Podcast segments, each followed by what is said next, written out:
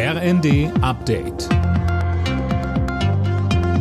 Stündlich neu. Auf den Punkt informiert. Im Studio Dirk Jostes. Guten Morgen. Bei der Deutschen Bahn drohen möglicherweise unbefristete Streiks. Heute gibt die Lokführergewerkschaft GDL das Ergebnis der Urabstimmung bekannt. André Glatzel mit mehr.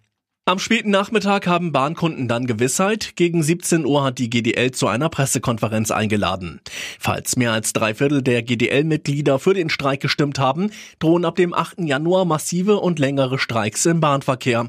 Das hat Gewerkschaftschef Weselski schon angekündigt. Knackpunkt in den Tarifverhandlungen ist vor allem die von der GDL geforderte Reduzierung der Wochenarbeitszeit bei vollem Lohnausgleich. Das lehnt die Bahn bisher ab. Für neue Autos, Busse und andere Fahrzeuge könnten schon bald in der EU strengere Schadstoffgrenzwerte gelten. Bei Verhandlungen in Brüssel haben sich Vertreter des Parlaments und der Mitgliedstaaten auf die Abgasnorm Euro 7 grundsätzlich geeinigt. Mehr von Colin Mock. Bisher wurde bei den Schadstoffen meist auf Stickoxide oder Kohlenmonoxid geachtet. Mit der neuen Norm werden aber auch neue Grenzwerte eingeführt, etwa für den Abrieb von Bremsen und Reifen. Dadurch gelangt nämlich ebenfalls gesundheitsschädlicher Feinstaub in die Luft. Von den neuen Regeln sind also auch Elektroautos und Wasserstofffahrzeuge betroffen. Das EU-Parlament und die Mitgliedstaaten müssen der Euro 7 Norm noch zustimmen.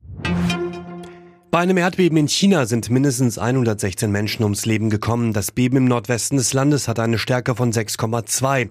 Laut chinesischen Staatsmedien hat das Beben schwere Schäden angerichtet. Unter anderem seien Häuser zerstört worden.